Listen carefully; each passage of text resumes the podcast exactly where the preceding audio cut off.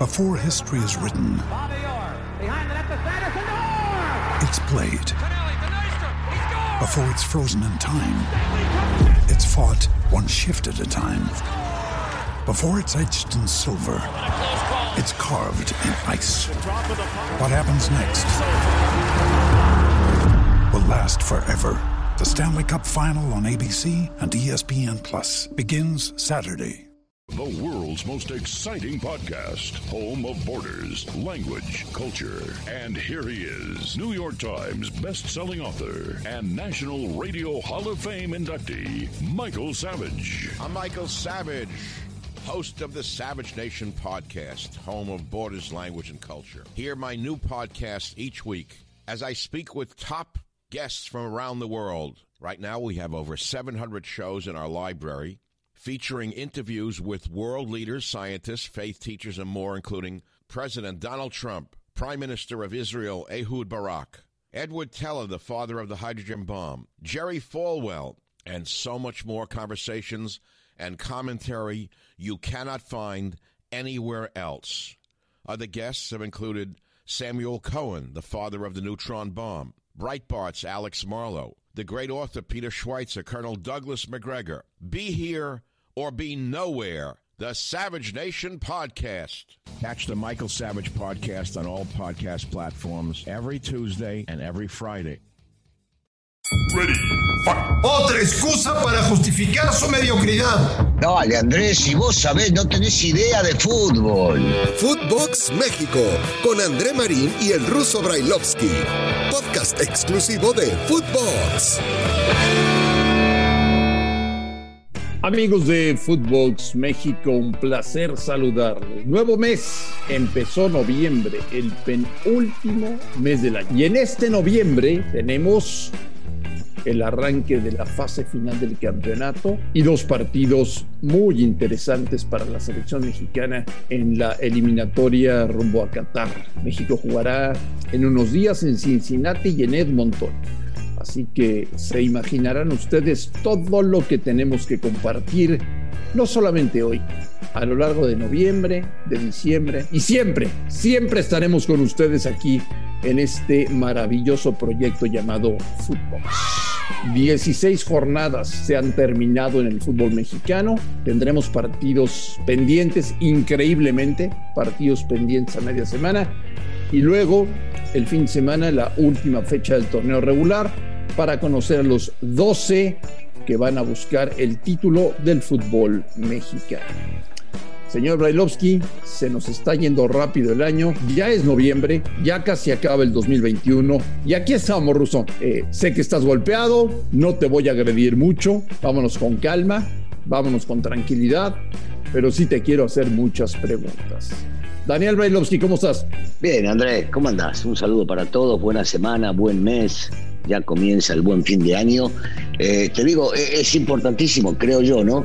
Eh, La serie, la serie está 3 a 2 a favor de los Astros, me parece Es que tenemos correcto. que darle por ahí. Sí, pero de eso no vamos a hablar.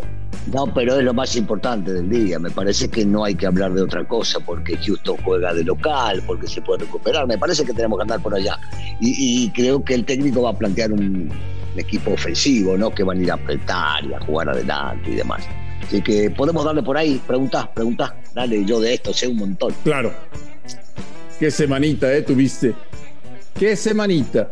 La verdad sí, la verdad sí, una cagada, porque uno cuando, cuando empieza el torneo, cuando se viene el calendario, eh, y, y hablo como, como alguien que es muy aficionado a, a la América, imagina llegar a las finales y en esas finales poder llegar a demostrar la capacidad, la valía, lo que significa la institución.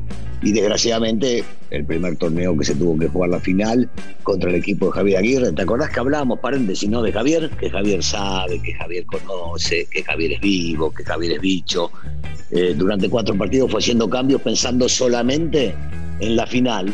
Y bueno, este, el fútbol y su sabiduría le dio la razón, porque terminó poniendo el equipo titular cuando la América había hecho jugado con prácticamente todos los titulares, un manejo diferente de un técnico y del otro, y llevándose el triunfo, y merecidamente, porque fue mejor, porque hizo mejor las cosas, porque yendo al tema del América, el América no dejó en la cancha lo que tiene que dejar un jugador americanista, porque creo que los cambios tampoco terminaron resultando que hizo Solari, porque termina siendo figura, gracias a Dios, Ochoa juega en el América, ¿eh? porque estaremos todos de acuerdo que este partido daba para tres o cuatro mínimo, mínimo. Y el equipo no respondió a las expectativas y no demostró la categoría de, institución. Y desgraciadamente le tocó perder. Todo lo que vino alrededor, Andrés, el, levantar las botellas del piso, el decirle a los muchachos no vayan y reciban el premio, no. esas cosas para mí no van, para mí no van. Lo que importa es la cancha y la copita. Y para acabar de fregarla, ayer perdieron con Cruz Azul. Eh, vaya Vaya buen momento, ¿no? Que eligió el América en meterse en una crisis. Yo creo que no es crisis. Sí, sí, es una caída eh, porque es dura, porque perder una final es duro y porque inmediatamente después de la final se viene un partido contra eh, un, rival que en los últimos años, bueno, los últimos 30 años me parece que, ha crecido en el sentido de la rivalidad, ¿no? Porque para mí sigue, siendo primero Chivas, el clásico nacional, después viene con Pumas y después con, con Azul, pero sí se ha hecho un partido importante y no.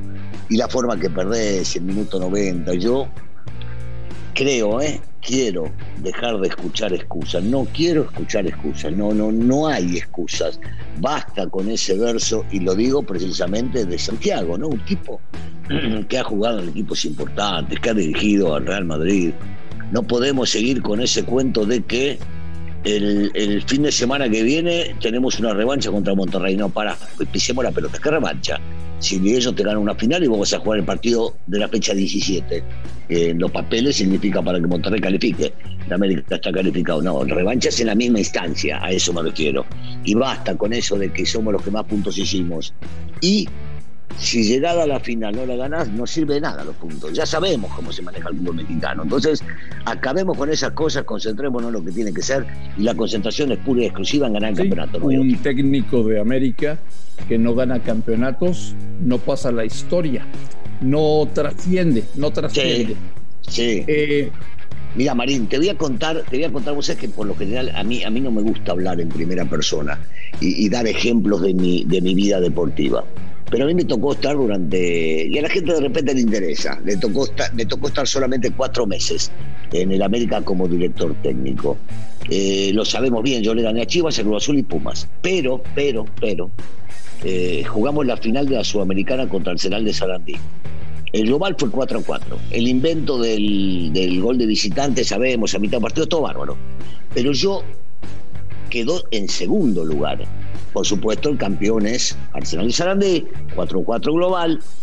Y yo dije terminando el partido, y vos lo escuchaste porque hablamos, un fracaso, un fracaso total porque no salimos campeones. Porque así es en el América. Pero ¿sabés lo más trascendental que no mucha gente sabe?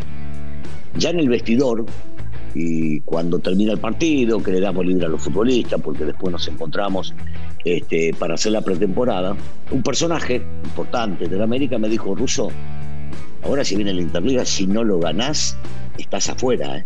Vos fijate a dónde llegamos. Había dirigido menos de cuatro meses y había llegado a esa final y le había ganado los tres equipos importantes. Gracias a Dios terminamos ganando la Interliga invicto y seguí un ratito más. Pero ya me estaban esperando en la puerta para meterme una patada en el culo, porque así es en el América. Y entonces no nos demos vuelta y empecemos a hablar de que no, que históricamente, históricamente las petunias, así es el América y no va a cambiar. Clarísimo. Ahora, conociendo la institución, señor Bailovsky, hoy no es tan bollante económicamente. Eh, hoy lunes, por ejemplo, ya sonó el teléfono rojo de Santiago Baños y le dijeron, ve buscando alternativas por si fallamos en la liguilla o todavía no. No, no, no, porque tengo entendido que el que se jugó esto y lo dijo en su momento eh, Rubencito Rodríguez, que conoce y conoce bien cómo se manejan, eh, fue, fue Santiago. Santiago se la jugó y dijo, él dijo que él lo había ido a buscar y que él lo había traído y que le gustaba su forma de manejarse. Creo que el dueño de la pelota en el América, el señor Azcárraga, va a esperar un ratito. a esperar y va a ver cómo es el desempeño de, la América en la liguilla. No creo que al día de hoy, y sobre todo después de haber perdido estos dos partidos, vaya a levantar el teléfono. yo creo que se va a manejar un poquito más frío sabiendo que se viene lo más importante que la liguilla. ¿Y da tiempo de que la América nos muestre otra cara en la fase final? No, no, no. Es que, otra vez, estamos, estamos pidiéndole pegas al Olmo, Marín. Eh, nosotros hemos visto jugar a la América de Sorali prácticamente durante todo el tiempo que él está acá, de la misma manera, ¿estás de acuerdo? Ganando, empatando y perdiendo. Jugando el torneo local, jugando la Conca Champions y jugando Liguilla. Entonces, ¿por qué le vas a pedir que cambie cuando él cree que ese es el estilo. No, no hay cambios. Sí te puedo decir que si juegan como jugaron contra Monterrey, quedan eliminados en la primera.